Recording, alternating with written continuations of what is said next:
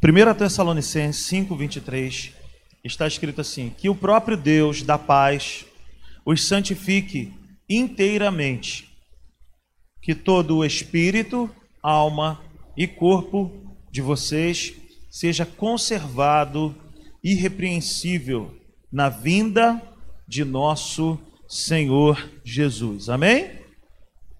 Queridos, nós estamos falando pelas manhãs.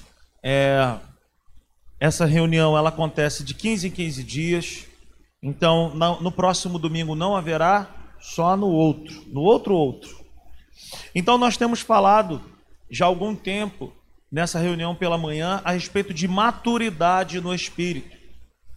Como novas criaturas, nós precisamos falar sobre vários aspectos daquilo que nós somos em Cristo hoje e daquilo que Deus é em nós também. Uma pessoa que não sabe quem ela é em Cristo é uma pessoa perdida. É uma pessoa que não, não tem, não, não sabe o que fazer com a sua vida cristã. Não conhece a sua paternidade, não conhece a sua filiação, não sabe quem ele é não sabe o nível de autoridade que ele tem. Então é uma pessoa perdida. Mas existe algo que nós precisamos entender que é nesse aspecto que está escrito aqui em 1 Tessalonicenses 5, versículo 23, que a responsabilidade de cuidar daquilo que Deus colocou em nós é nossa. Deus ele jamais ele vai fazer por mim aquilo que eu tenho que fazer. Tem um exemplo muito bacana, que é o exemplo quando o povo de Israel foi passar pelo Mar Vermelho. É possível ao homem abrir o Mar Vermelho? Não é, mas é possível ao homem andar. Então, Deus ele me chama e ele te chama para nós tomarmos posse daquilo que ele já nos deu, mas a manutenção é nossa, Luiz. É como se Deus me desse um presente, como se alguém me desse um presente e eu não tomar posse daquilo e não cuidar daquilo. Então, 1 Tessalonicenses vai dizer que o próprio Deus da paz os santifique inteiramente, que todo o espírito, alma e corpo de vocês seja conservado, seja cuidado, seja preservado, irrepreensível na vinda do nosso Senhor Jesus Cristo. Então, nós falamos bastante sobre o que, que é a vida no espírito. E esse espírito que eu estou falando não é o Espírito Santo, mas é o espírito é o espírito do homem. Que a Bíblia vai dizer através do apóstolo Paulo que aquele que nasceu de novo torna-se um só espírito com Deus. Então nós cremos que nós somos seres, sabe, tricotomistas, nós pensamos assim. Nós somos um espírito, nós possuímos uma alma e habitamos em um corpo. E qual é a responsabilidade minha? Total. Sou eu quem tenho que cuidar do meu espírito, porque o meu espírito, o teu espírito, ele foi feito novo. Eis que tudo se fez novo, as coisas velhas se passaram. O que, que foi novo? O que, que foi feito novo em nós? O meu corpo, quando eu aceitei a Cristo, eu recebi um novo corpo? Não. A minha alma também não. O que foi feito novo em mim? Aquilo que me conecta com Deus, o meu espírito. Então, o espírito do homem foi recriado, é aquilo que me dá acesso, é aquilo que é onde eu tenho relacionamento com Deus, é onde eu fui feito imagem e semelhança de Deus. Você consegue entender isso? Que um, um, um cachorro se comunica com o cachorro, o gato com o gato, e por que que eu e você temos essa capacidade de nos relacionarmos com Deus? Porque nós somos, vou usar aqui entre aspas, da mesma espécie.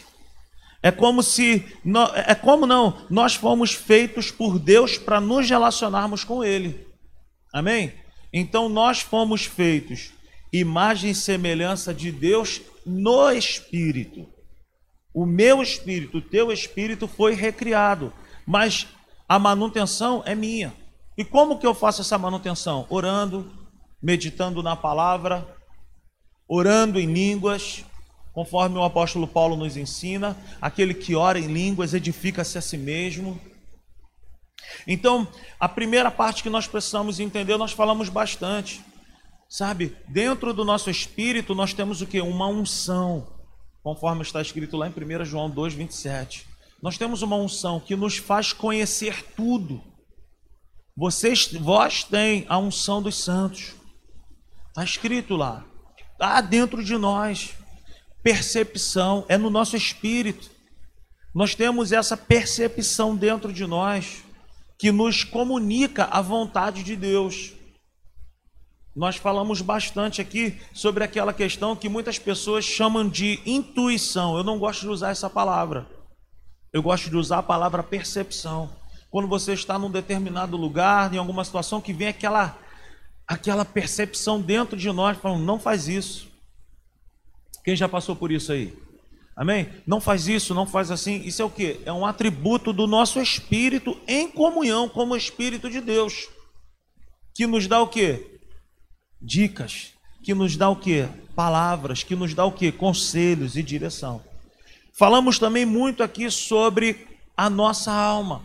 Lá em Tiago, o apóstolo Tiago ele fala para nós recebermos a palavra de Deus com mansidão, porque a palavra de Deus é capaz de transformar a nossa vida.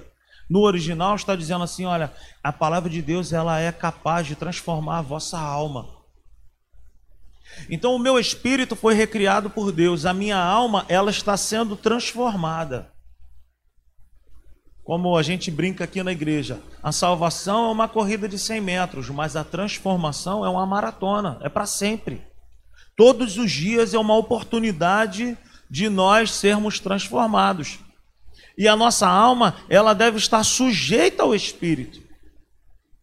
Quando a alma ganha espaço e começa a dominar a situação, nós nos transformamos em quê? Em pessoas que somos baseados ou movidos por emoções. A nossa alma é a sede das nossas emoções. Então nós fazemos muitas coisas quando nós vemos, quando nós sentimos, mas não é assim que Deus me chama e que Deus chama para nós andarmos. A Bíblia diz que o justo viverá por fé. O justo anda por fé, ele anda pela direção de Deus e não por aquilo que ele percebe na sua alma. Quando está com vontade, ele faz, quando está sem vontade, ele não faz. Ou pode ir para o outro lado, da questão de ser uma pessoa super empolgada, mas que começa as coisas e não termina. Então, nós falamos muito sobre isso. Então, nós precisamos entender disso, é, porque é uma responsabilidade nossa, amém? Glória a Deus ou não? Então a nossa intenção é aprender a andar em maturidade e em equilíbrio, sabendo que, sabendo quem nós somos em Cristo, o que temos em Cristo e também sabendo das nossas responsabilidades. A nova criatura ela não pode ser como um papagaio da fé. Ah, eu sou nova criatura, eu sou filho de Deus, eu sou isso e aquilo. Mas se não viver assim, não tem validade alguma tem as nossas responsabilidades. É uma responsabilidade pessoal. Quem faz essa manutenção somos nós mesmos. Então eu escrevi aqui, e Deus ele nos dá as ferramentas para nós cuidarmos do nosso espírito, da nossa alma, do nosso corpo, mas os mecânicos somos nós. Quem tem que fazer esse serviço, quem tem que cuidar, somos nós. Então nós falamos muito aí sobre as funções do espírito, falamos muito também sobre as funções da alma. Se você perdeu alguma coisa, você pode ir lá no canal da igreja e dar uma olhada. E hoje nós falaremos um pouco sobre as funções do nosso corpo. Amém? Nós precisamos aprender sobre isso. O porquê que eu preciso cuidar do meu corpo. E o nosso corpo é a nossa casa terrestre. É esse lugar onde nós estamos aqui, nós precisamos cuidar muito bem dele. É o nosso lugar nesse mundo. Sabe, é a forma como tenho contato com esse mundo físico. Abra sua Bíblia comigo em 2 Coríntios. 2 Coríntios, capítulo 5. Vamos ler a partir do versículo 1. Quem achou aí, diga amém. 2 Coríntios 5:1. Sabemos que se for destruída a temporária habitação, está falando do nosso corpo. Sabemos que se for destruída a temporária habitação terrena em que vivemos, temos da parte de Deus um edifício, uma casa eterna no céu, não construída por mãos humanas. Enquanto isso, gememos, desejando ser revestidos da nossa habitação celestial, porque estando vestidos, não seremos encontrados nus. Pois, enquanto estamos nesta casa, gememos e nos angustiamos, porque não queremos ser despidos, mas revestidos da nossa habitação celestial, para que aquilo que é mortal seja absorvido pela vida. Foi Deus que nos preparou para esse propósito, dando-nos o Espírito como garantia do que está por vir.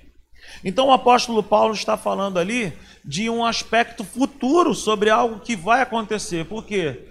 entre o espírito, alma e o corpo, o corpo é o último que vai receber essa influência de Deus. Então hoje nós é, estamos aqui ainda passando por situações que não gostaríamos de passar. O nosso corpo adoece. Se nós não cuidarmos do nosso corpo, ele vai ter algum tipo de problema. Mas o apóstolo Paulo, ele fala sobre isso. Sabemos que se for destruída a temporária habitação terrena em que vivemos, temos da parte de Deus o que? Um edifício. Temos da parte o que? Algo que vai acontecer, que é o que? Nós recebemos o que? Um corpo novo. A Bíblia chega a dizer que nesse lugar, nessa habitação que não é aqui, não haverá choro, não haverá morte, não haverá doença, não haverá nada, porque nós receberemos uma, nós receberemos um corpo que é o que? Incorruptível. Mas esse corpo aqui, ele é corruptível. Ele está suscetível a nós encontrarmos dificuldade. Então, nós somos o que? O tabernáculo. Abra sua Bíblia lá em 2 Pedro, no capítulo 1. 2 Pedro, capítulo 1, versículo 13. Olha o que o apóstolo Pedro fala. Considero importante, enquanto estiver no tabernáculo deste corpo, despertar a memória de vocês. O que, que esse corpo também é? É um tabernáculo. Nós somos o depósito de Deus. Nós somos o lugar preferido de Deus. E como lugar preferido de Deus, eu preciso fazer o que, gente? Eu posso viver de qualquer maneira? Não. Eu não posso ter aquele pensamento do tipo assim, ah, isso aqui não presta para nada. Não, eu preciso cuidar. Então o nosso espírito foi regenerado. Diga comigo, o meu espírito foi regenerado.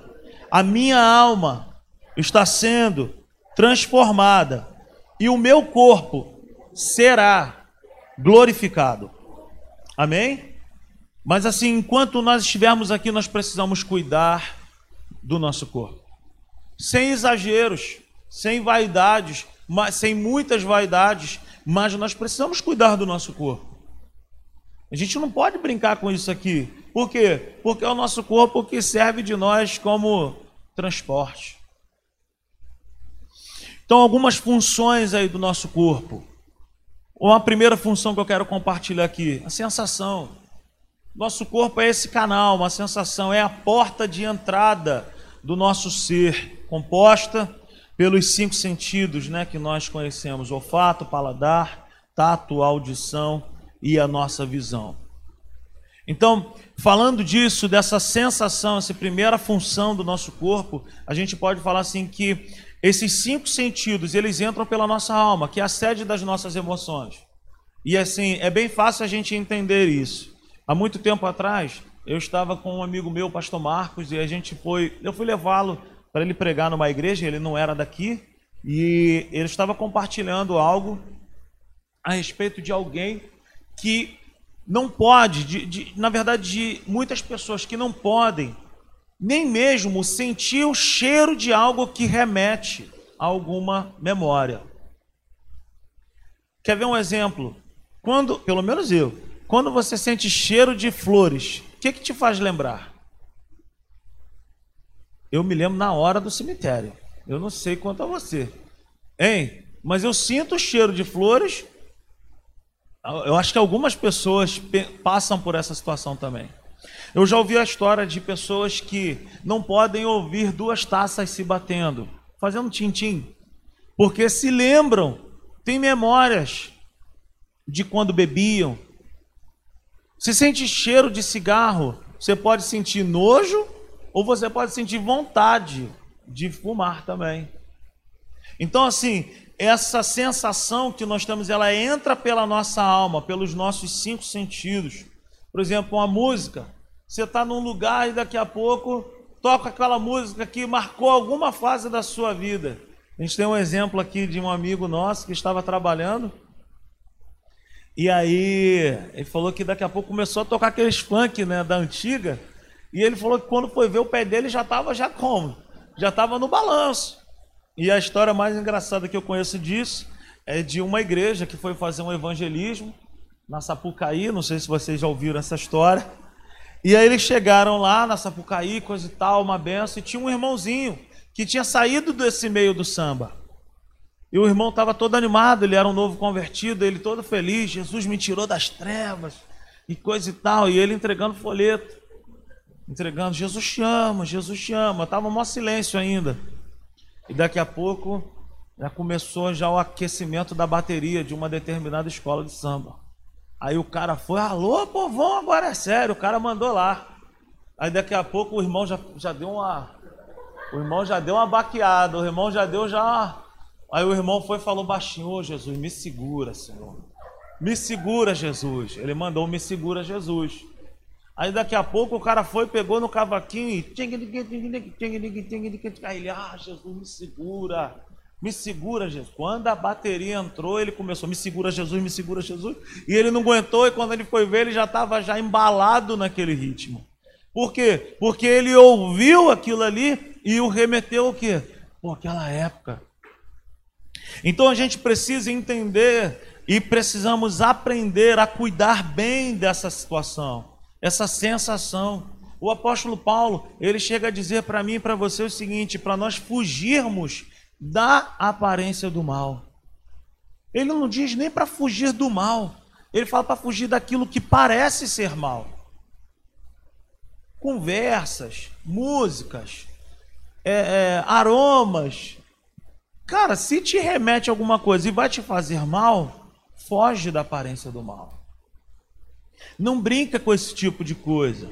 Amém? E aqui também que, que nós travamos essa batalha, né? Nós precisamos dominar o nosso corpo para que nada de ruim entre. Eu sempre, a gente sempre fala aqui na igreja que a verdadeira batalha espiritual, a nossa verdadeira batalha espiritual é aqui. Nossa batalha espiritual, cara, não é contra o negócio de ficar encruzilhada na, na, nas esquinas, ficar preocupado. Ih, tem charuto, hein? tem cachaça, tem isso, tem aquilo. Cara, eu estou pouco me lixando para isso. A verdadeira batalha espiritual é uma disputa pelos nossos pensamentos. É uma guerra. É uma guerra pelos nossos pensamentos. E a gente precisa cuidar muito bem disso. Amém? Quem entendeu isso aí, diga amém. Então a primeira função do nosso corpo é essa questão da sensação. Amém? Nós, através do nosso corpo, nós temos o que? Essa sensação. A segunda coisa, a locomoção. O nosso corpo, ele é o nosso meio de transporte. Independentemente se você tem uma bicicleta, um patinete ou um carro, nós somos transportados pelo nosso corpo. É o nosso corpo. E se é o meu corpo que é o meu meio de transporte, eu preciso cuidar bem. Uma outra coisa, instinto. O que, que são instintos? São reações. O nosso corpo também vocês estão com frio, gente? Desliga uma máquina dessa aí, Nanda, por favor. Estou percebendo que o pessoal está assim se envergando na cadeira. Desliga só uma. Percebendo o pessoal assim, chegando muito perto um do outro, se envergando na cadeira. Alguém já pegando touca, luva. Amém, gente?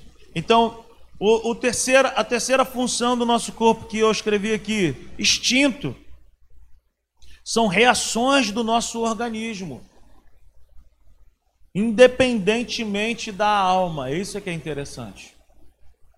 O nosso corpo reage independentemente da alma.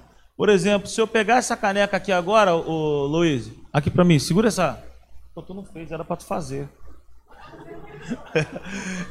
Pô, vamos combinar de novo? Então, faz aí. Foi tudo armado, tá, gente? Mas assim, independentemente da nossa alma, nós temos esses instintos, nós temos essas reações. É, cosquinha, por exemplo. Gente, meu irmão, eu sou fraco demais para essa parada aí, mano. Irmão, independentemente de qualquer situação, se você estiver bem ou não, cara, se me fizer cosquinha, eu vou começar a rir, mano. Eu vou começar a rir. Então, independe da nossa alma. Nós podemos afirmar três instintos aqui para a gente poder bater um papo. Primeiro, sobrevivência. Primeira coisa, o que, que são instintos de sobrevivência? Comer, beber, necessidades físicas. Nós já nascemos sabendo nos alimentar. Eu acho que um pouco mais do que, do que vocês, mas por exemplo, quem aqui é mãe? Faz o sinal com as mãos aí. Tu ensinou a Antonella a mamar? Gente, eu me lembro do Nicolas e do Tito. Nasceu, botou no peito e vai igual um. Eu falo, meu irmão, parece que tem um curso lá na barriga da mãe que falam para ele, ó, quando tu sair vai ter uma situação assim assim, tu bota a boca ali, meu irmão, que é dali que tu vai se alimentar. Nós já nascemos com esse instinto de sobrevivência. Nós já nascemos com essa situação. A criança não precisa ninguém aprender, ensinar a mamar, mas ela já já nasce assim. Amém? Agora, sem a gente governar essa área, pode virar um erro. Ah, eu, eu nasci comendo, me alimentando, mas se eu não governar isso, pode virar o quê? Uma glutonaria. Eu posso comer de maneira exagerada. A criança não nasce, por exemplo, bebendo água. Bota água na boca dela ali no tempo certo, ela vai beber água. É coisa natural. Mas se a gente, por exemplo, para outras bebidas, a pessoa também ela pode se embrasar naquilo ali, aquilo ali virar um erro. A segunda coisa que a gente precisa entender aqui, em relação a instintos, instinto de defesa, é algo que nós também temos, que ninguém nos ensina. Mas aquela brincadeira que eu fiz aqui com a Luísa, por exemplo, se alguém levanta um pedaço de madeira e bota, faz como se fosse nos agredir, a primeira coisa que a gente vai fazer é botar o quê? Bota a mão. Você vai andar de bicicleta, quando está aprendendo a andar de bicicleta, começa a andar, caiu, você bota o quê? Bota logo a mão, machuca logo a mão também. Então, o sentido de defesa é proteção. A gente aprende a se esquivar sem ninguém nos ensinar. A gente aprende a se esconder também quando a gente percebe algum perigo. Você escuta um barulho de tiro. Minha mãe, por exemplo, às vezes nem tiro é, mas quando você vai ver, ela já sumiu. Nem tiro é. Minha mãe é engraçado que ela tem um negócio com cheiro de queimado. Quantas vezes, cara, que a gente já não parou carro na rua? Tá pegando fogo, tá pegando fogo, tá pegando fogo. Quando vai ver, ela sumiu do carro. E não tem um sinal de fogo no carro, não tem nada, mas ela some. Isso é o que? Sentido de quê? de defesa, se protege. Mas se a gente não governa bem essa situação, se a gente não assimila bem isso, isso também pode virar contra nós. Em que? Aí é um brigão na vida, é alguém que, que participa de, de atos violentos. Então a gente precisa ter essa questão. Uma outra coisa, o sexo, por exemplo. Gente, sexo é bom? Quem tem coragem de falar? Sexo não é bom, gente, não é bom. É excelente.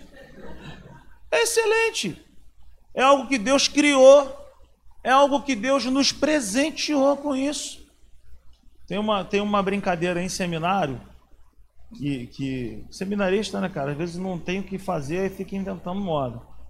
Mas dizem que isso é uma brincadeira. Dizem que Adão estava lá vendo aquilo tudo, né? Cada animal lá com, seu, com seu par. E aí ele. Não, não vou contar não. Então, assim, o casamento é uma bênção. O casamento, o sexo no casamento é uma bênção. Mas é para o casamento. Sem mancha, sem mácula, sabe? Ali com a tua esposa, com seu esposo, é uma bênção, é algo que Deus preparou para você. Mas se a gente não cuida disso, vira o quê? Pornografia. Vira o quê? Prostituição. Vira o quê? Fornicação. Então, a responsabilidade de administrar isso é de quem? É nossa. São situações que, se a gente não cuida, cara, o nosso corpo padece. Nosso corpo padece. O Kenneth Reagan, em 1997,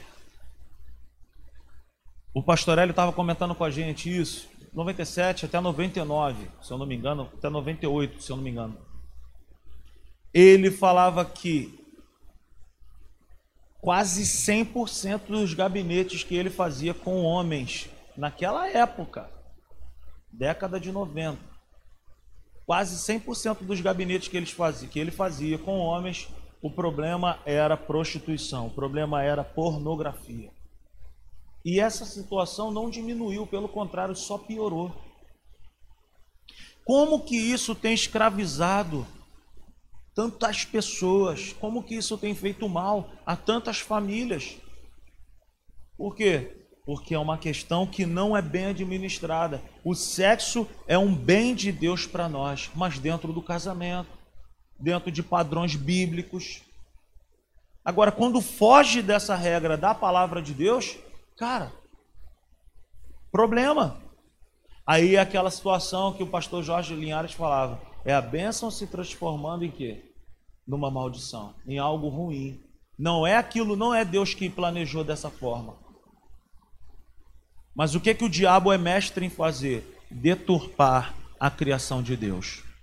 Deus cria algo bom, o diabo vem e quer inflamar e transformar aquilo ali em algo ruim. Ok? Então, nós precisamos entender isso. Funções do nosso corpo. A primeira que nós falamos aqui, sensação. Sensação. É aquela questão que às vezes nos remete a coisas, ao passado. Somos nós que devemos dominar. Sabe, a nossa locomoção, nosso meio de transporte também e a sobrevivência. Aí nós falamos sobre esses aspectos todos aí.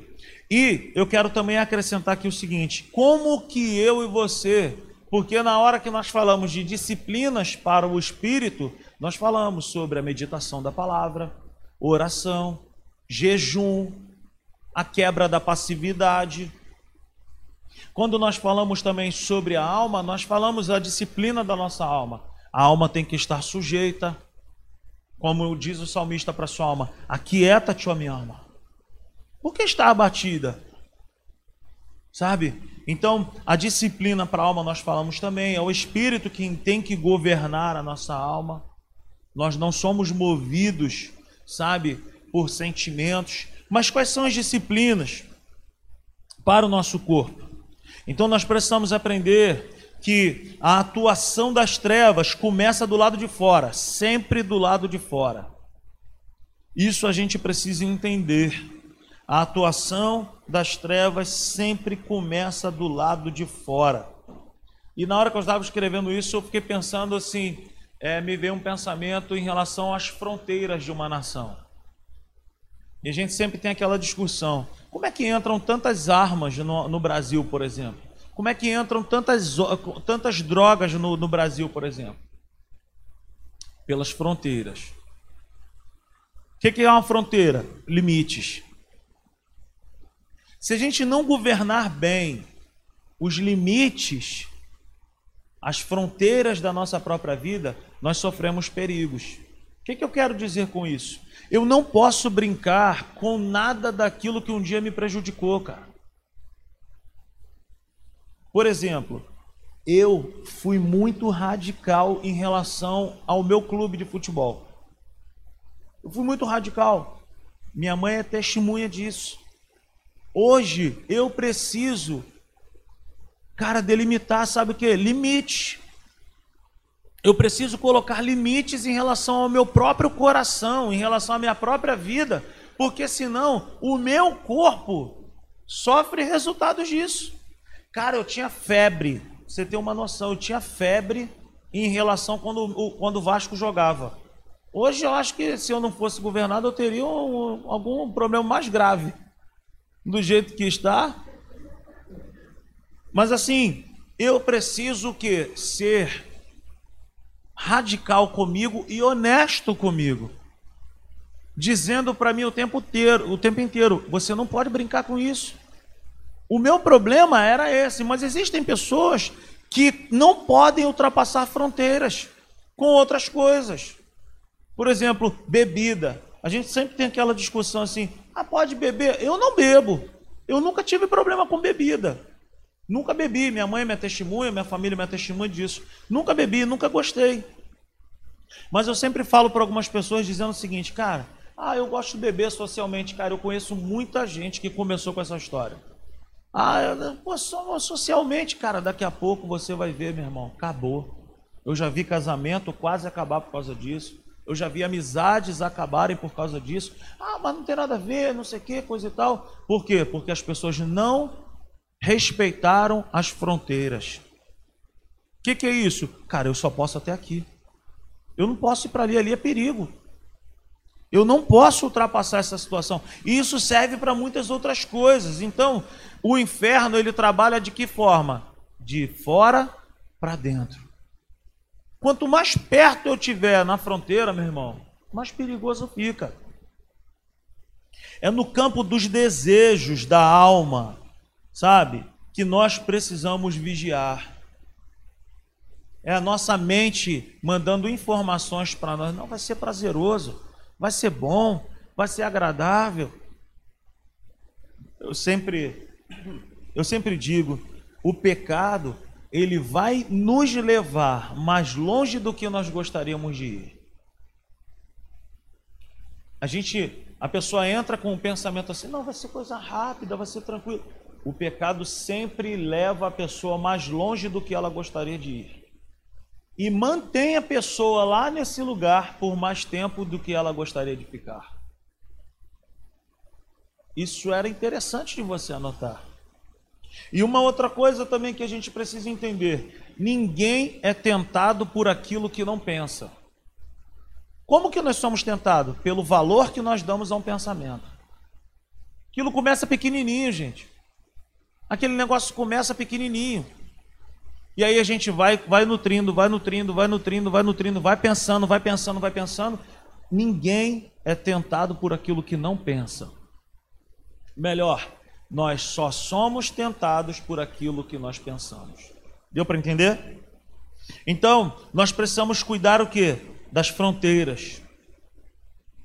Como funciona esse processo então? Começa por uma sensação.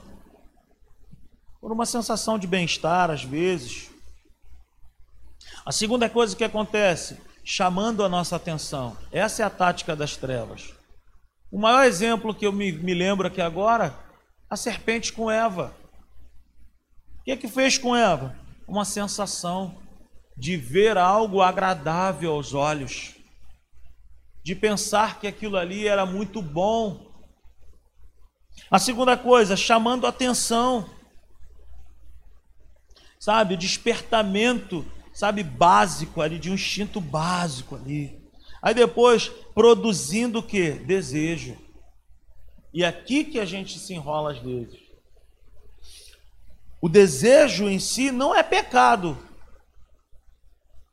Agora, como que ele se transforma em pecado? Quando aquilo ali vai ganhando volume. Vai ganhando volume, aquilo ali deixa de ser uma sensação e se transforma em uma tentação. E quando deixa de ser tentação e ele se transforma em intenção, aí nós pecamos. Vou repetir isso. Sabe, o desejo não é pecado ainda. Mas o desejo, ele recebendo muita atenção, ele vai virar uma tentação. E aí, quando você for ver, se a gente não administrar bem isso, ele vira uma intenção. Desejo, sabe? Tentação intenção. Vamos repetir isso: desejo, tentação e intenção.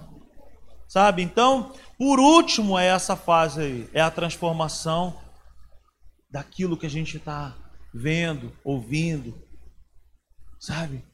Virou uma intenção.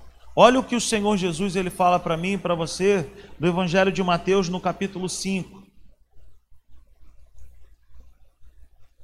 Mateus no capítulo 5, no verso 28.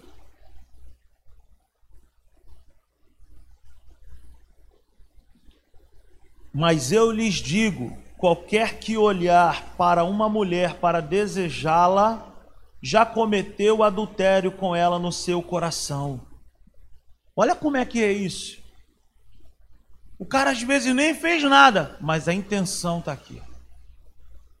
Ele desejou, aquilo virou uma intenção, ele já pecou, segundo a Bíblia. A Natália, ela sempre fala assim, né? As pessoas ficam com essa questão. Ah, a, a, a graça então é muito fácil. Não é não, gente. A graça, ela nos capacita a nós não pecarmos. Mas a lei, ela era o que? Por algo que era visto, por algo que era tocado. A graça não. É algo que é dentro, mas Deus percebe. Então o Senhor Jesus ele fala assim: olha, Agora, o pecado não é apenas quando você toca, não é apenas. Não, mas é na intenção. É na intenção, é dentro. E Deus, Ele conhece cada um dos nossos pensamentos. Agora, como que eu resolvo isso? Como nova criatura, a gente precisa entender isso. Aquele que não nasceu de novo, aquele que não tem a Cristo, ele é escravo dos seus desejos.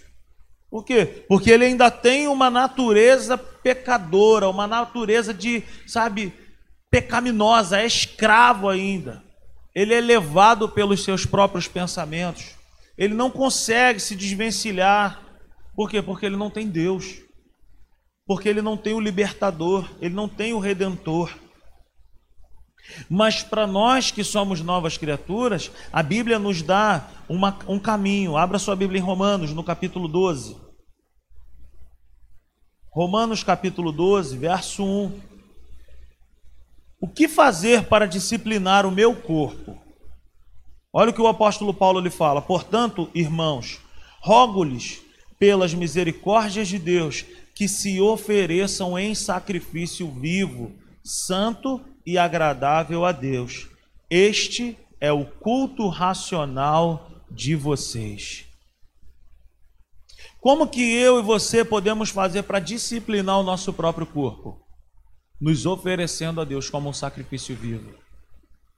Alguém consegue pensar o que é um sacrifício vivo? Sacrifício vivo é você pegar uma panela, pega uma galinha, um frango, corta cebola, tomate, alho, joga óleo naquela panela ali. Tá pensando comigo aí? Beleza? Aí tu vai lá no aviário, pega lá um, um frango ou uma galinha. Com pena e tudo, você vai chegar e vai jogar aquela galinha ou aquele frango dentro daquela panela com óleo quente. Tá imaginando essa cena aí? O óleo está super quente. Você pegou aquele animal, jogou ali dentro e tampou a panela. O que, que vai acontecer com aquele animal? Alguém vai responder? Hein? Vai cozinhar? Ele vai fazer o quê? Ele vai pular. Hein? Vai se bater todo ali dentro. Mas ele tem alguma escolha? Ele tem alguma outra escolha? A panela está tampada. O fogo está comendo solto. O óleo está quente. Qual é a escolha que aquela galinha ou aquele frango tem? O que, é que ele deve fazer? Não tem outra saída. Ele tem que se entregar. Ele tem que se render. Sacrifício vivo é isso, gente.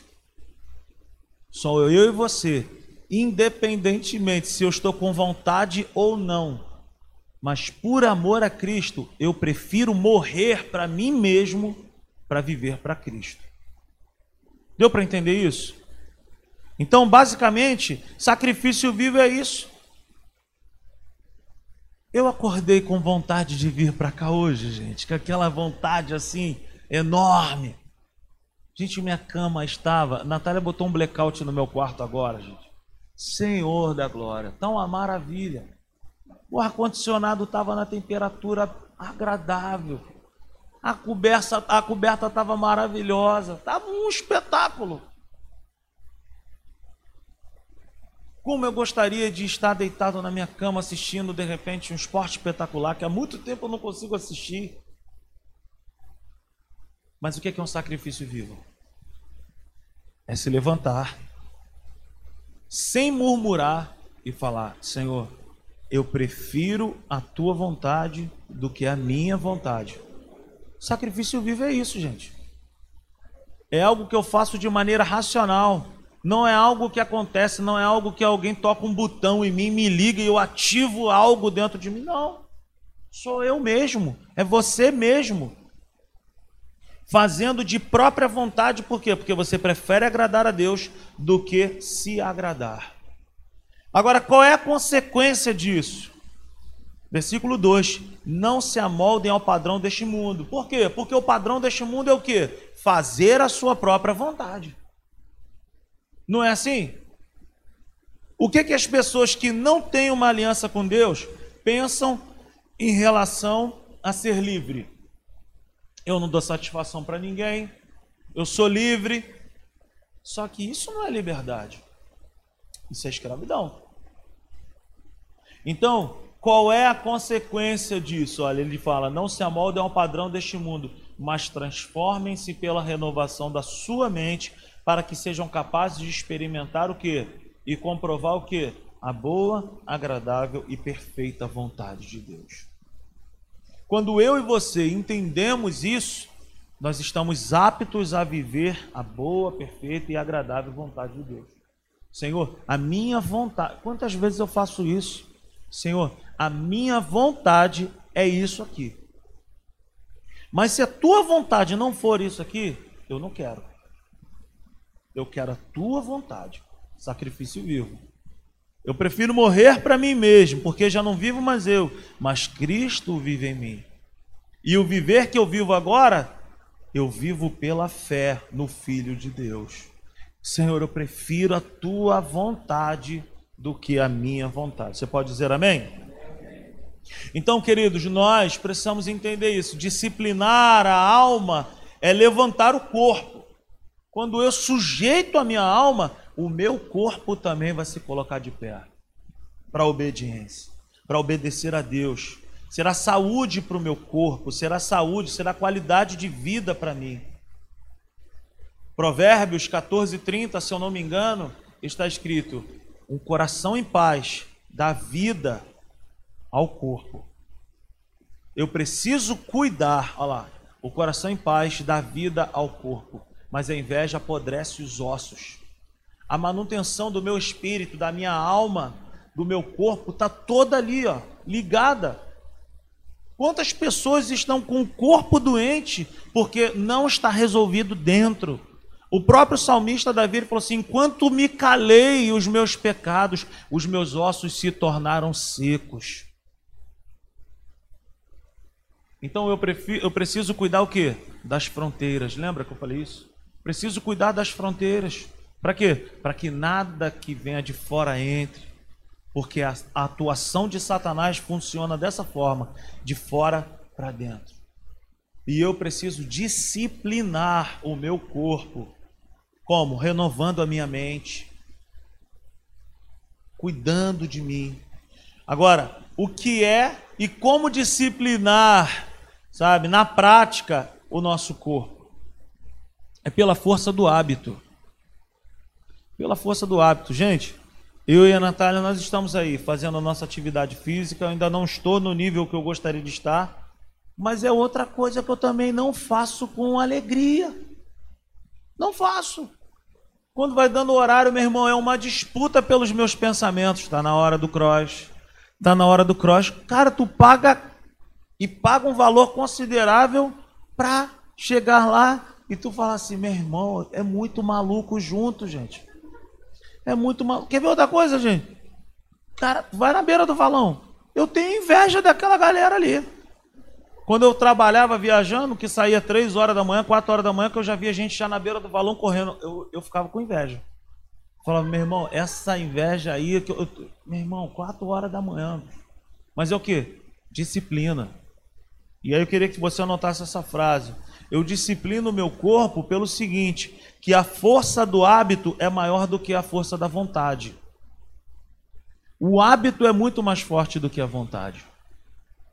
Você começa a fazer um negócio, já era. Entrou ali no teu coração, na tua mente, você vai. Mas falando de mim, eu não vou pro cross, por exemplo. Caraca, mano. Eu não vou pro cross como eu vou para uma churrascaria. Tá me entendendo? Eu não vou pro cross como eu vou numa hamburgueria. Eu vou porque eu preciso o quê? Trazer saúde para o meu corpo disciplina. Eu preciso cuidar bem do meu corpo. Por quê? Porque é o santuário de Deus hoje. É a habitação do Espírito Santo. Eu preciso cuidar. Quer ver um outro motivo também? Eu, eu, eu sempre falo para o Nicolas e para o Tito: Papai precisa ir porque eu quero ficar bem velhinho com vocês, com saúde, cuidar bem, sabe? Estar bem para a Natália, estar bem para os meus filhos, poder ter disposição para tocar a simples igreja, poder ter vida, poder ter, sabe, ser para frente. Então eu preciso cuidar bem do meu corpo, ok? E muitas são as vezes que eu preciso ser rígido comigo mesmo. Não, tu vai, mano, vambora, levanta, tu vai. Tô cansado, não sei. Vai, tu tem que ir. Eu não sou um ser carnal. Eu não sou um ser almático que é ligar, que é levado ou se baseia só por aquilo que está com vontade. Não, eu sou, irmão, eu tenho que me colocar de pé e vamos que vamos. Então, na prática, o espírito, ele deve ser exercitado. Diga comigo, o espírito, ele deve ser exercitado. A alma deve ser transformada. E o corpo deve ser disciplinado. Abra sua Bíblia comigo, lá em 1 Coríntios 9, 27.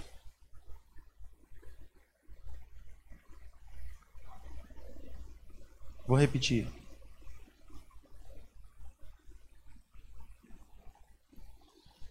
O espírito deve ser exercitado, a alma deve ser transformada e o corpo deve ser disciplinado. Daniel, pode lá, se ainda tiver, naquela garrafa lá. Deve estar lá para trás lá. Fica então, valeu. Valeu, Luiz. Então, eu preciso ter essa mentalidade. 1 Coríntios capítulo 9, versículo 27, está escrito assim: olha o que, que o apóstolo Paulo fazia. Mas esmurro o meu corpo e faço dele meu escravo, para que, depois de ter pregado aos outros, eu mesmo não venha a ser reprovado. O apóstolo Paulo está dizendo assim: olha, por amor a Cristo, eu faço isso com o meu próprio corpo. Eu esmurro o meu próprio corpo. Isso não precisa ser literal, como em algumas, algumas religiões no Oriente Médio, onde as pessoas dilaceram o seu próprio corpo. Não é isso que eu estou falando. Mas eu estou falando sobre um aspecto de disciplina.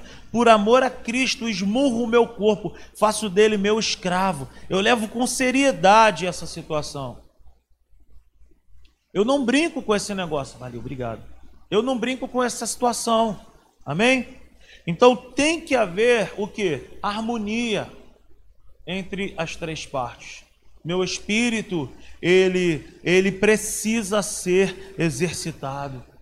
Eu preciso orar, eu preciso buscar a Deus, eu preciso jejuar, eu preciso ler a palavra, mas eu posso descuidar da minha alma? Não, a minha alma ela deve estar bem. Me lembrei de um versículo aqui, olha que maneiro. Terceira João, vamos dar uma olhada? Terceira João só tem um capítulo. Está escrito assim, Terceira João, 1, versículo 1. O presbítero ao amado Gaio, a quem amo na verdade. Amado, oro para que você tenha boa saúde e tudo lhe corra bem, assim como vai bem o quê? Como vai bem a sua alma. Um cara que a gente quase não vai ouvir falar na Bíblia, Gaio, mas ele tinha várias características que nós precisamos pensar. Então ele fala: Amado, oro para que você tenha boa saúde e tudo lhe corra bem, assim como vai bem a sua alma. Porque a alma dele ia bem, as outras coisas caminhavam bem. Olha o versículo 3: Muito me alegrei ao receber a visita de alguns irmãos que falaram a respeito da sua o quê? Fidelidade. Esse cara era um cara equilibrado. A alma dele era equilibrada. De como você continua o quê? Andando na verdade. Era um homem fiel, era um cara que continuava andando na verdade. Não tenho alegria maior do que ouvir que meus filhos estão andando na verdade. Amado, você é o quê? Fiel. Gaio era fiel. Fiel no que está fazendo pelos irmãos, apesar de lhes serem o que? Desconhecidos. Olha quantas coisas boas Gaio tem para nos ensinar.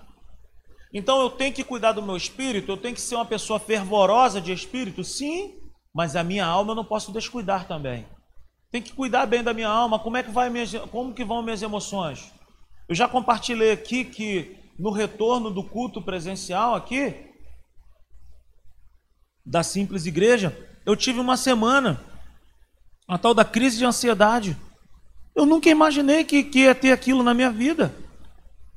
Cheguei no hospital com a minha pressão alta, a médica foi, rodou os exames. Ah, você não tem nada. Eu falei, mas como que eu não tenho nada? Olha, você está com ansiedade. Você está com uma crise de ansiedade. Eu? Pastor? De uma igreja? Crise de ansiedade? Sim. Por quê? Porque eu me deixei levar pelo quê? Por aquilo que eu estava presenciando. Meu Deus, como é que vai ser isso agora? A igreja tem que ficar de janela aberta. Ai, meu Deus do céu, as pessoas não sei o quê. Ai, distanciamento e coisa e tal, e TTT. Um belo dia aqui na, na igreja, 8h25 da noite eu encerrei o culto. Quase que eu parei antes disso, que eu estava passando muito mal. Fiz exame de sangue, exame de tudo que você possa imaginar. Você não tem nada, cara, você está bem. Mas como que eu tive aquilo tudo? A, sua, a, minha alma. Aí eu comecei a entender. Eu falei, cara, eu não posso pregar algo e eu mesmo ser o quê? Reprovado naquilo que eu prego. É o que o apóstolo Paulo falou para nós. Eu esmurro o meu próprio corpo, por quê? Porque eu não quero ser reprovado por aquilo que eu mesmo ensino. Então eu te digo o seguinte: cuide bem do seu espírito, seja fervoroso, encha-se da verdade, encha-se da palavra, cuide do teu homem interior, mas também não deixe de cuidar da sua alma. Tire tempos para descansar. Vai passear, vai para a praia quando puder, vai fazer alguma coisa que te cause o quê? Bem-estar. Isso faz parte. Eu me lembro aqui do Eurílio, quando o Eurílio chegou aqui na igreja, vou usar o meu amigo Eurílio aqui de exemplo. E aí ele estava meio assim, Bismarck. E aí ele precisou fazer uma viagem. E aí ele me ligou todo assim, pastor, eu vou estar ausente aí por um mês. Eu acredito que ele devia estar assim, cara, eu cheguei na igreja agora, já vou sumir um mês. Eu falei, é mesmo, cara? Ele falou, é, cara, porque eu vou viajar com a minha família. Eu falei, cara, vai, cara. Vai cuidar da sua família. Vai que vai te fazer bem. Eu não sei qual foi, mas eu, eu pensando comigo, eu falei assim, cara, deve ser estranho ouvir esse tipo de resposta. Porque nós estamos acostumados, principalmente na igreja, ao que? Não, tem que fazer, a gente precisa fazer, a gente tem que desenvolver isso aqui, a gente tem que isso e aquilo. Cara, mas se nós não cuidarmos bem do nosso espírito, se nós não administrarmos bem a nossa alma, o nosso corpo vai padecer também. E aí a nossa família vai por água abaixo. Aí a nossa fé, sabe, não vai ser uma fé que vai valer até para os outros também. Nós não vamos servir de bom exemplo para as pessoas. Gente que ora, gente que aquilo, mas é desequilibrado. briga, que grita, que isso, que aquilo. E mais uma vez eu falo, gente, eu não sou perfeito. Eu estou numa jornada, numa caminhada de progressão, de maturidade também, assim como vocês. Mas a gente não pode abrir mão disso. Eu preciso ser fervoroso no espírito, orar, buscar a Deus, buscar o conhecimento, se trancar no quarto e clamar por Deus. Mas eu também preciso cuidar das minhas emoções. E eu também preciso, sabe, disciplinar o meu próprio corpo. Deu para entender isso, gente? Então nós precisamos de quê? De harmonia nessas três partes. Abra sua Bíblia comigo agora, partindo para uma outra situação.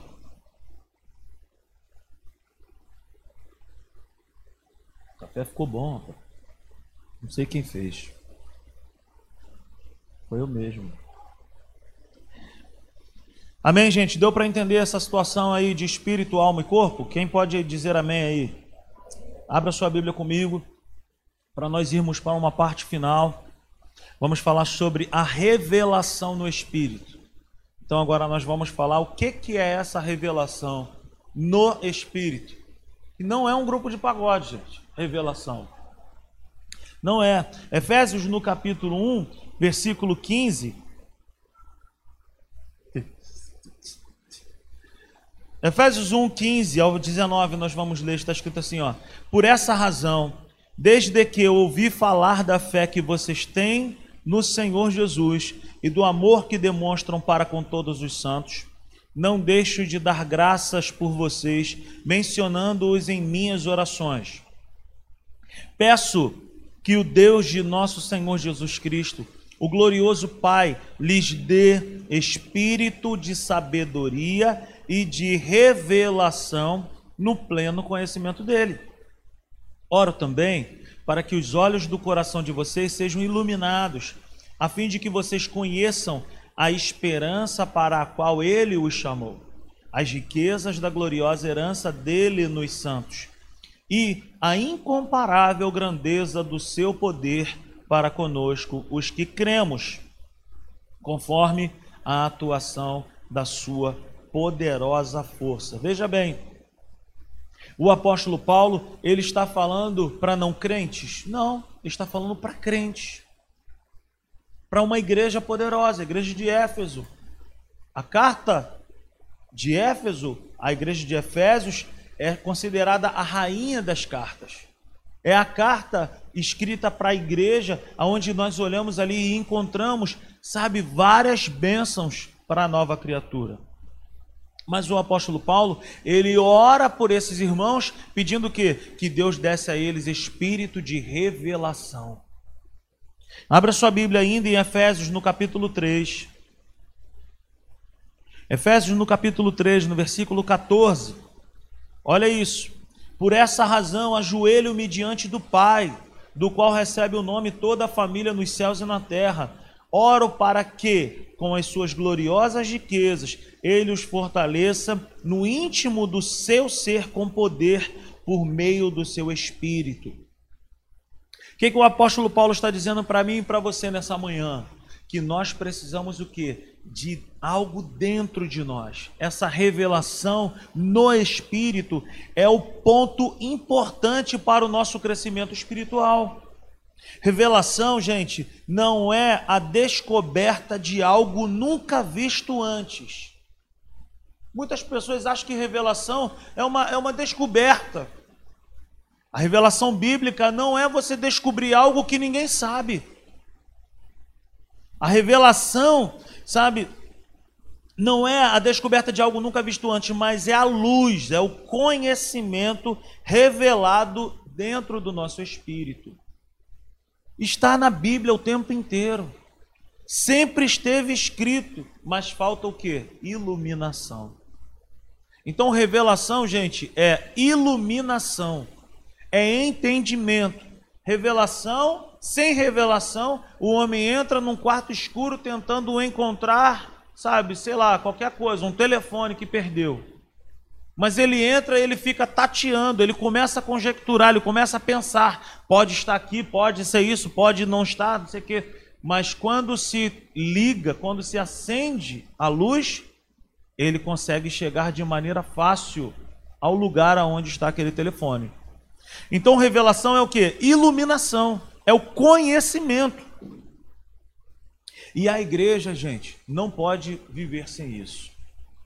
Amém? Então, não é a descoberta de algo nunca visto antes, mas é a luz, é o conhecimento revelado dentro de nós, em nosso espírito.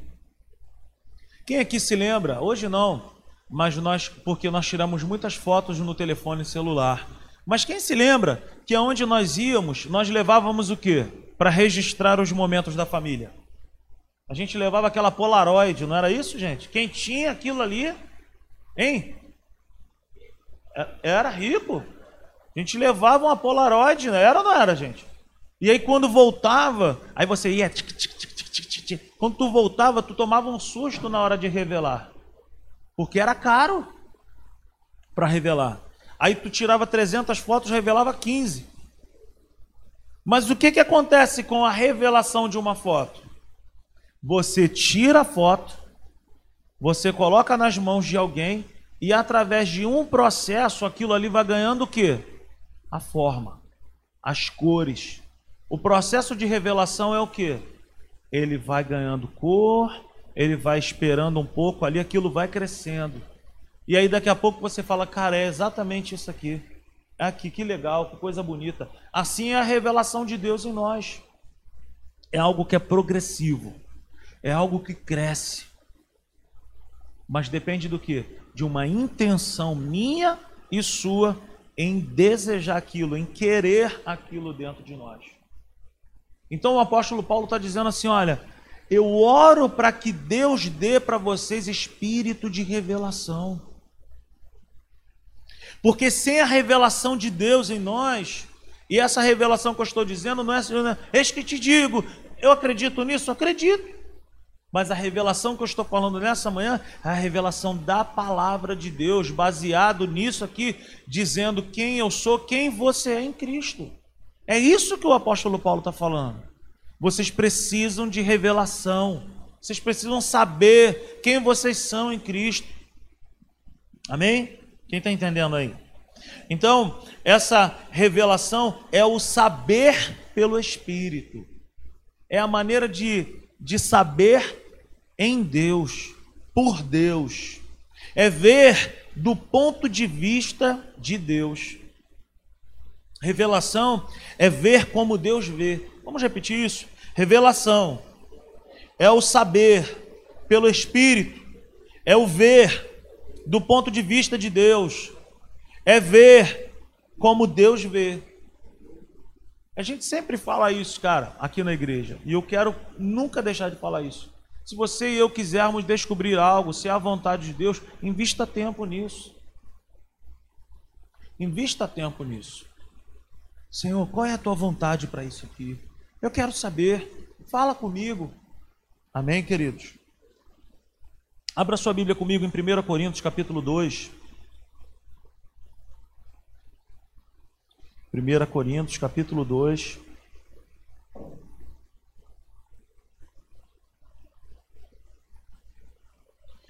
Versículo 11 versículo 12.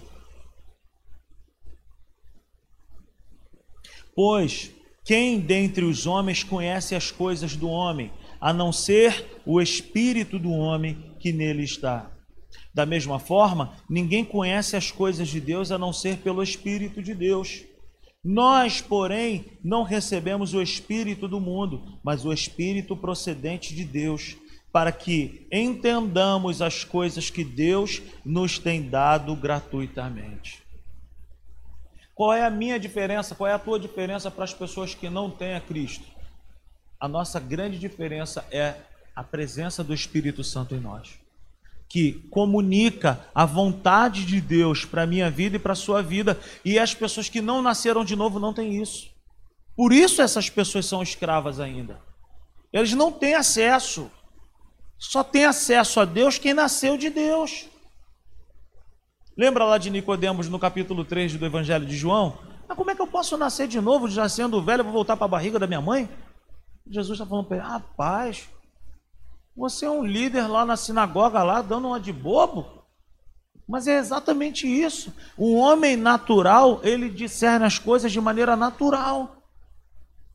Enquanto que o homem espiritual, ele discerne as coisas de forma espiritual. Por isso que eu e você precisamos o quê? Mergulhar o quê? Senhor, revela isso no meu espírito.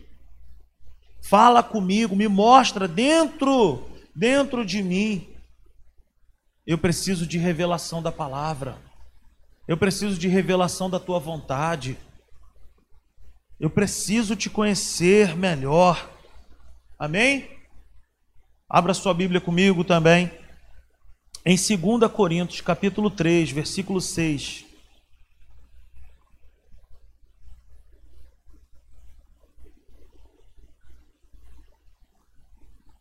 Um versículo que muitas pessoas leem errado.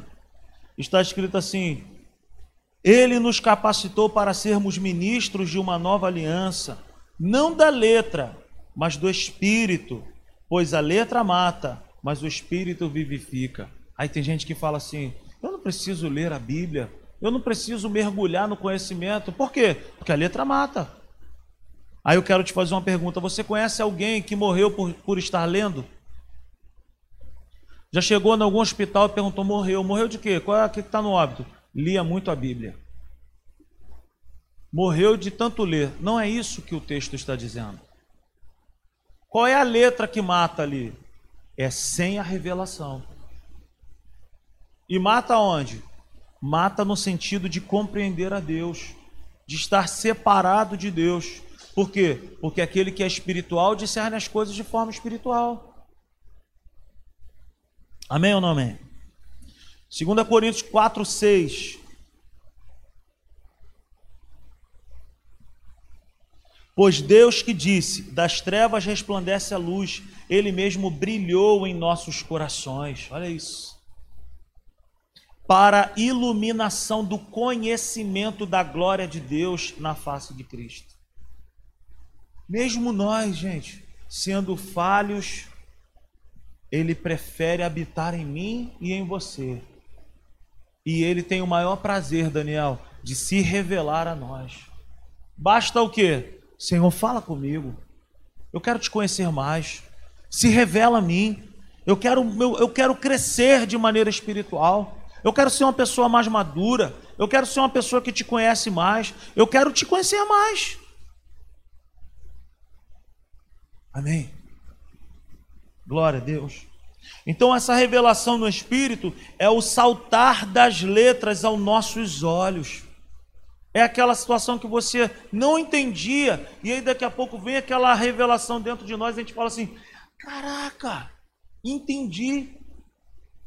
Isso aqui estava escrito ao meu respeito esse tempo todo eu não sabia. Como Caio, que eu me lembro, Caio, quando estava na, na, no início da caminhada dele, ele me ligava e falava assim: Rodrigo, esse texto aqui, esse versículo aqui, está falando a respeito de mim? Eu falava, é, Caio. Ele, que isso, cara? Falar, é, mas é a respeito de você, é a respeito de mim. Está escrito. Mas por que, que ele não entendia essas coisas? Nascido e criado na igreja. Por quê?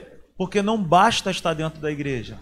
Tem que ter a revelação do Espírito. Tem que ter intimidade com Deus. Tem que ter comunhão com Deus para entender as coisas de Deus. Quem pode conhecer o coração de Deus a não ser o Espírito de Deus? Mas o Espírito de Deus está em contato, em comunhão com o meu espírito. Quem está entendendo isso nessa manhã? Então a gente precisa o que? Orar a Deus. Senhor, revela a mim. Tem um Salmos que diz que Deus, ele revela a sua aliança àqueles que o temem. Ele conta os seus segredos àqueles que o temem. Sabe que Deus ele tem muita vontade de, de falar com os seus filhos. O problema não está em Deus não falar, o problema está em nós e não termos vontade de ouvir. Então a gente pode falar com Deus. Deus tem multitalentos para a minha vida e para a sua vida. Deus tem muitas descobertas para derramar sobre mim e sobre você. E nós precisamos o que? Buscar, cavar, nós não achamos coisas nobres pela esquina. Nós precisamos cavar. Nós precisamos buscar. Nós precisamos mergulhar para encontrar coisas boas. Amém? Deu para entender isso? Por exemplo, eu vou mergulhar. Aí eu vou, boto meu equipamento todo, boto minha roupa, coisa e tal, beleza. Aí, pô, a água tá maravilhosa, vou ficar ali só na beirinha. O que, que eu vou encontrar ali na beirinha? Vou encontrar peixes pequenos. Vou encontrar ali uma sardinha, vai passar, vou dar um tiro com meu arpão, vou esfolar aquela sardinha toda. Agora, se eu começo a ir para águas profundas, o que, que eu encontro nas águas profundas? Peixes grandes, lagosta, polvo, lula, coisas que a gente não consegue encontrar no raso. A gente que eu vou mergulhar, eu não encontro um peixe grande no raso. Nunca matei um peixe grande no raso. Você precisa ir para as águas profundas. Deus me chama e Deus te chama nessa manhã para nós sermos uma igreja que não se contenta com águas rasas. Deus me chama, Deus te chama para irmos para lugares mais profundos. Só que Deus, ele não é irresponsável de nos puxar para esse lugar.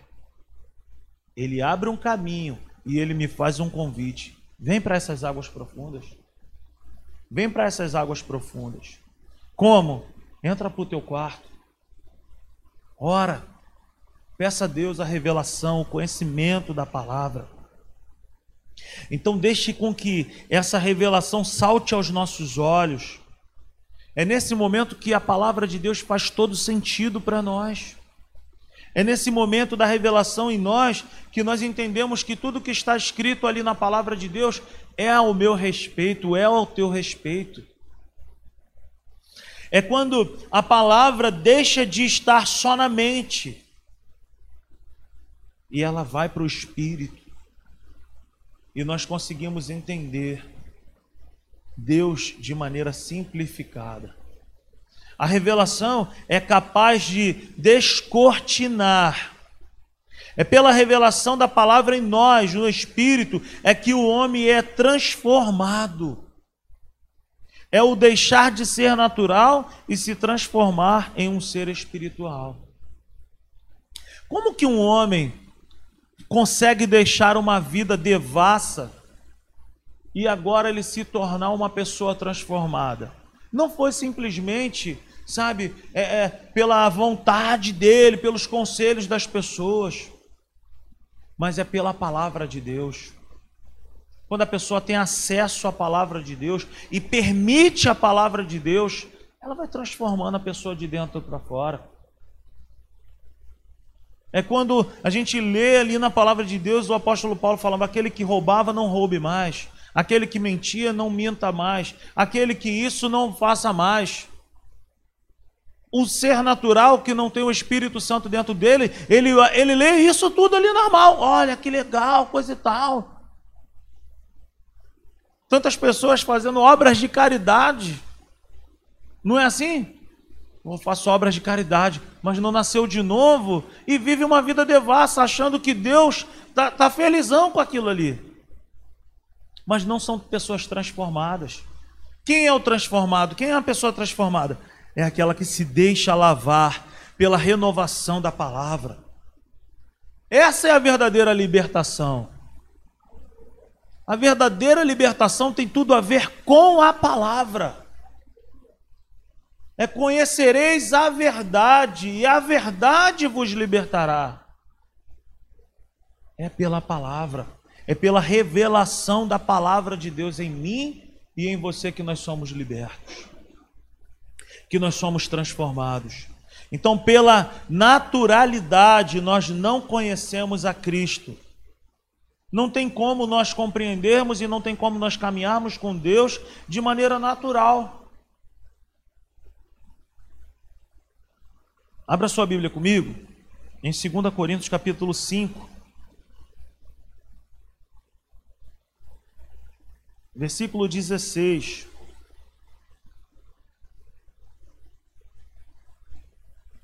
O apóstolo Paulo ele está falando algo aqui. Ele diz assim: de modo que de agora em diante a ninguém mais consideramos do ponto, do ponto de vista humano Ainda que antes tenhamos considerado a Cristo dessa forma, agora já não consideramos assim. O que, que o apóstolo Paulo está dizendo? Ó, eu, quando era um ser natural, eu também persegui, sabe, a igreja, persegui as pessoas porque eu tinha um pensamento natural.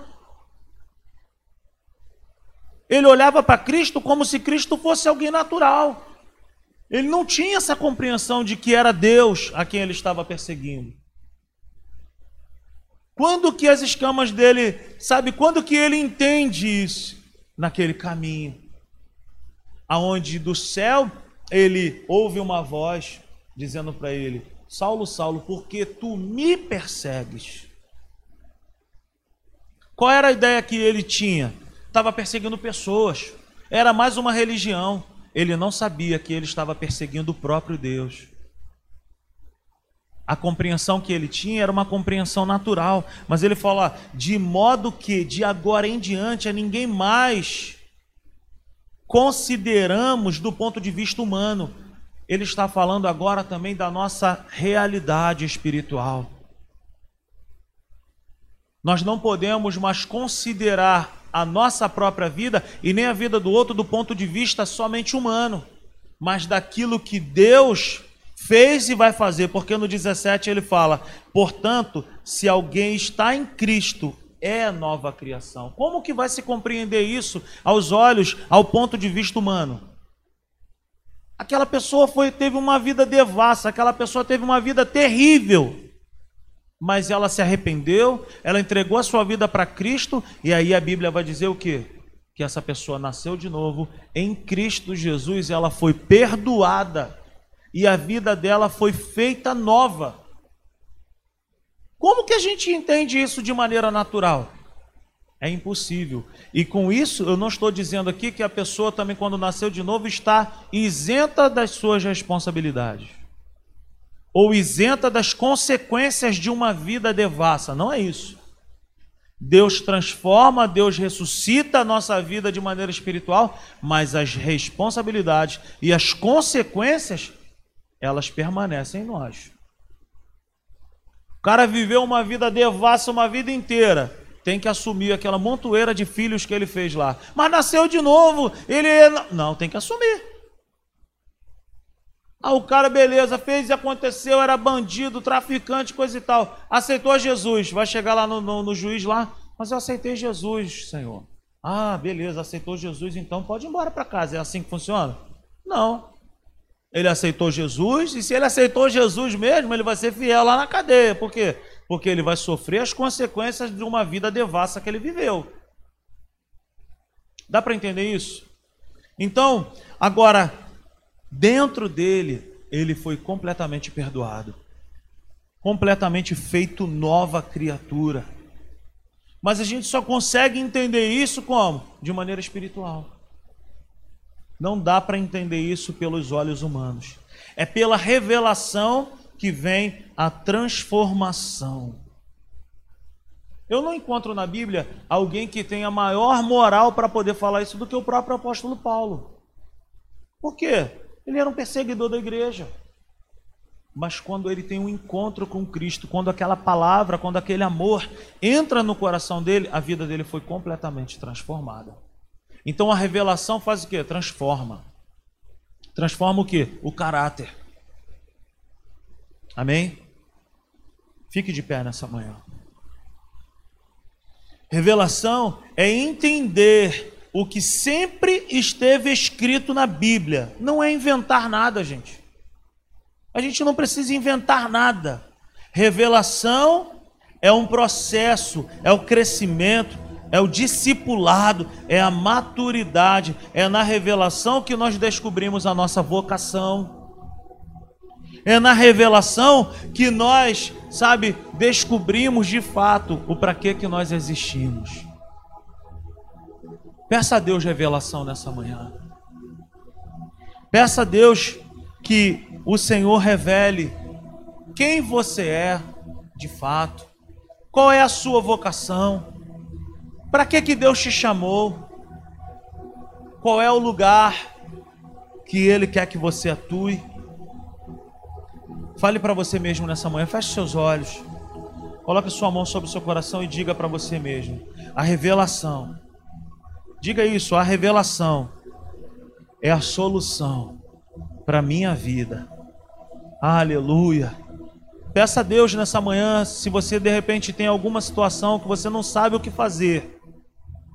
E ouça o Espírito Santo falando lá no fundo do seu coração. É isso que eu quero. Vamos treinar o nosso espírito nessa manhã. Talvez aos seus olhos humanos, talvez a sua alma esteja gritando para você nessa manhã. Faz assim, faz assado. Ah, mas ouça a voz do Espírito. Fale com Deus nessa manhã. Espírito Santo, eu quero ouvir a tua voz. Eu quero saber qual é a tua direção. Eu quero saber qual é a tua vontade para a minha vida. Aleluia. Vou chamar a Natália aqui. Vem aqui orar, mano.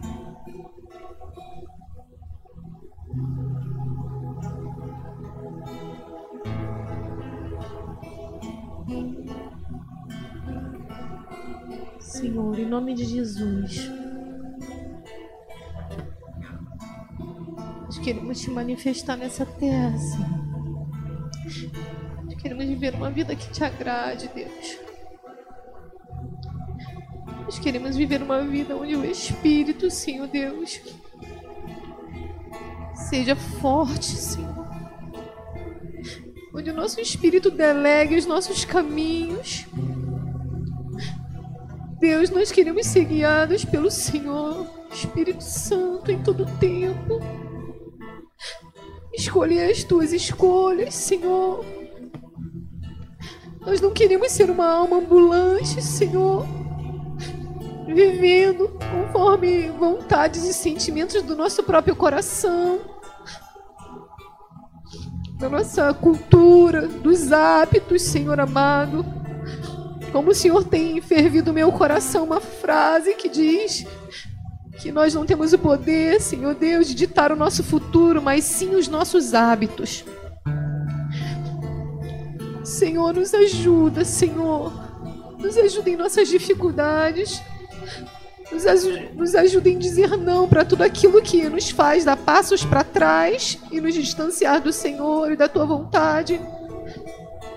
Nos ajuda, Senhor, fortalecendo o nosso espírito nessa manhã, renovando, Senhor Deus, as nossas forças, fortalecendo a tua natureza em nós, porque tudo que nós queremos é te mostrar nessa terra.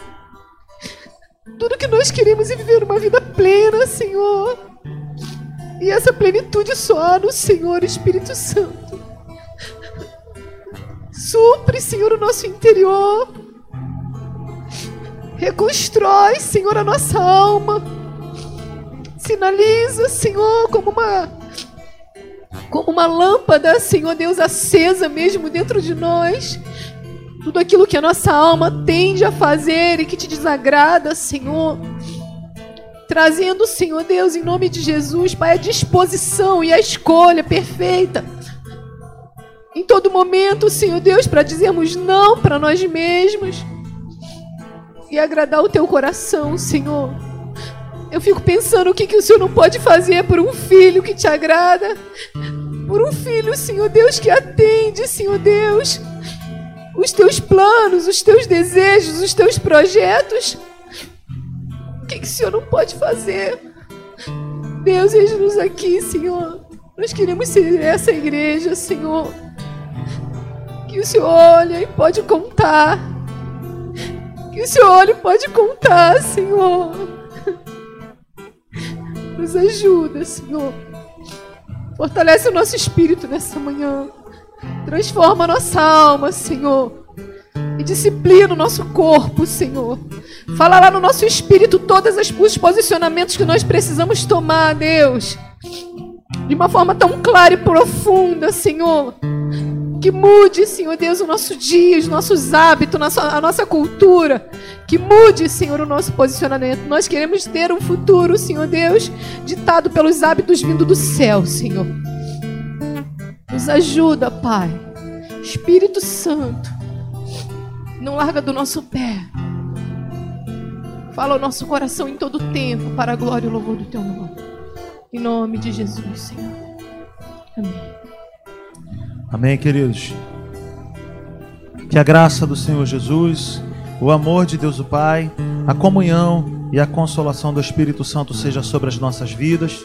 Nós possamos ter um restante de domingo abençoado em nome de Jesus. Amém e amém. Aplauda ao Senhor nessa manhã.